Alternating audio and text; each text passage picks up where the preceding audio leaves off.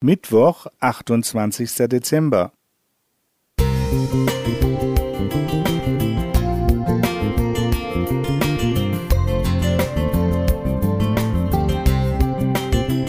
Ein kleiner Lichtblick für den Tag.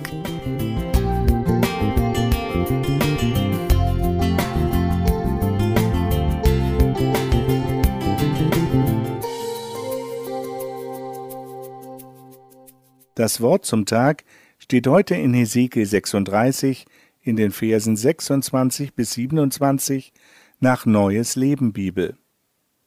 Und ich werde euch ein neues Herz geben und euch einen neuen Geist schenken.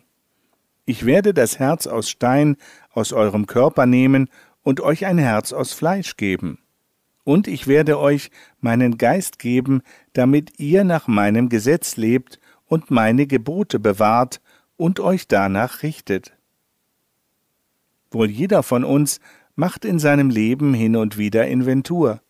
Am Ende eines Jahres oder aber zu anderen Anlässen wird bilanziert. Welche Ziele hatte ich für den vergangenen Lebensabschnitt? Was davon habe ich erreicht, was nicht? Wo sollte ich dranbleiben? Was davon muss ich als unerreichbar oder nicht mehr erstrebenswert abschreiben. So eine Bestandsaufnahme kann ein Augenblick großer Befriedigung sein, wenn ich erfolgreich war.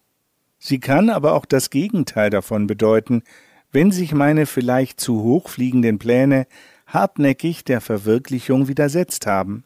An diesem Punkt entscheidet sich, wie es weitergeht.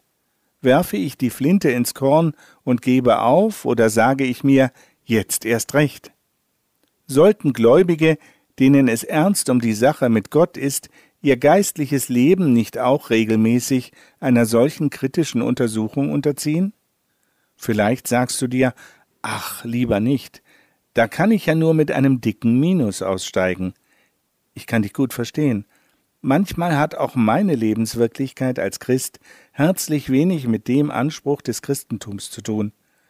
Mir wird bewusst, da muss sich was ändern. Aber wie stelle ich das an? Schon ein biblischer Prophet hat angemerkt, dass ein Farbiger seine Hautfarbe genauso wenig ändern kann wie ein Leopard seine Flecken. Und dass es uns im Umgang mit unseren Schwachstellen genauso geht. So Jeremia 13, Vers 23. Entsprechend motiviert und mit Disziplin sind wir vielleicht imstande, unser Verhalten an die Vorgaben des Wortes Gottes anzupassen. Doch letztlich bleiben all diese Bemühungen nur Kosmetik, weil das Problem viel tiefer sitzt und Gott mehr will, als uns nur äußerlich aufzumöbeln. Er möchte unser Herz ins Reine mit ihm bringen.